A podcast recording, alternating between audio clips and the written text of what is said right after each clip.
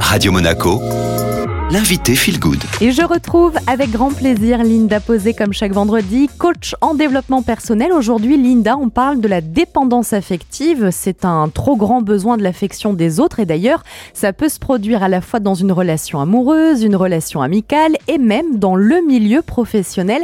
Comment est-ce qu'on peut expliquer la dépendance affective, Linda? Alors, lorsqu'on parle de dépendance affective chez l'individu, c'est que son amour propre et son estime de soi dépendent de facteurs extérieurs. Ainsi, celui-ci cherche à combler ses besoins auprès des autres par une position aussi sociale ou par le travail, par des biens matériels. Il va reconnaître sa valeur uniquement par l'extérieur. La personne va être en quête sans cesse d'être rassurée, d'être aimée, va demander beaucoup d'attention, beaucoup de présence, beaucoup de justification à l'autre, ce qui devient étouffant et toxique car la perte de liberté se fait clairement sentir. Ou bien au niveau matériel, elle va énormément stocker de choses ou acheter pour combler un vide et se rassurer. Il y a aussi des personnes qui vont manger leurs émotions. Évidemment, il y a plusieurs stades hein, dans la dépendance affective, mais quelque part, on a tous un côté euh, dépendant, puisque déjà on est dépendant de l'argent, du statut social, parfois on a des addictions. Comment on explique qu'autant de personnes souffrent de dépendance affective, Linda? Eh bien, fut un temps lointain existaient des penseurs, des poètes, des philosophes qui nous permettaient finalement d'avoir des prismes nouveaux sur nous-mêmes. Depuis des années, nous avons lâché en majorité cet éveil vers soi, ce qui fait que notre société s'est consacrée uniquement à porter son intérêt que sur l'argent, le travail et les études, laissant de côté le sens à tout ça. Alors nous y revenons, hein, depuis quelques années, moi je le vois en consulte, les jeunes aujourd'hui sont en quête de sens et nous sommes sur la bonne voie. De plus en plus d'hommes, de femmes, d'enfants, de jeunes s'inscrivent dans cette démarche d'accompagnement et de connaissance de soi. Si on souffre de dépendance affective, quelles sont les pistes pour arriver un petit peu à en sortir? La première chose serait de renforcer donc son estime de soi et son amour de soi. On va aller détecter ses qualités, ses compétences, ses valeurs, Reconnaître sa valeur est essentiel pour éviter le jugement et puis pour se remplir, puisque ça part de soi. Plus je me sens pleine de valeurs, de qualités, de compétences et j'en ai conscience, ben moi je vais attendre que l'autre vienne me donner sa reconnaissance quelque Complètement.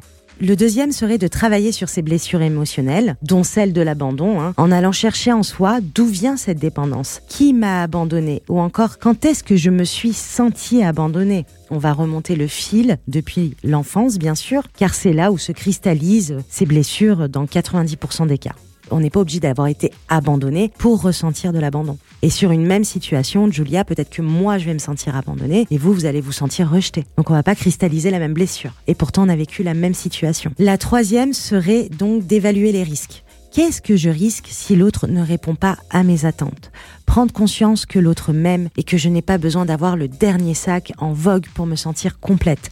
En évaluant les risques, je prends conscience que cela n'est finalement pas si risqué et ça me permet donc de prendre du recul, de relativiser et comme j'aime à dire, de faire ce chat sur l'armoire de prendre conscience que quand je reste dans mon marasme et dans mon ruminage et dans ma blessure, je suis incapable de prendre du recul. Le fait de lister les risques, eh ben, ça y est. On s'en détache. On s'en détache complètement. Et puis euh, Linda, euh, quatrième outil pour sortir de la dépendance affective, c'est d'aller lister ses attentes. Comment ça fonctionne? On peut les lister, voir celles qui sont bien trop hautes ou bien trop exigeantes ou bien trop farfelues. Car une fois identifiées, vous pouvez vous demander mais à quoi cela me sert? Quelle est l'intention derrière que j'ai à avoir cette attente qui est si exigeante pour l'autre? Et souvent, bah, on a besoin de posséder l'autre posséder les choses. On essaye de s'imaginer dans cette possession, mais qui serais-je sans cette possession? Quelle personne je serai Quelle valeur je vais nourrir en moi lorsque je vais me détacher de cette possession, de cette attente trop forte? Et puis, si vraiment vous n'arrivez pas seul à faire ce chemin, eh bien, faites-vous aider. Des fois, on est bloqué dans nos prismes, bloqué dans nos blessures. On peut pas avoir euh, un autre spectre. Donc, le fait de se faire aider, eh ben, ça permet d'agrandir notre champ et donc de trouver des solutions.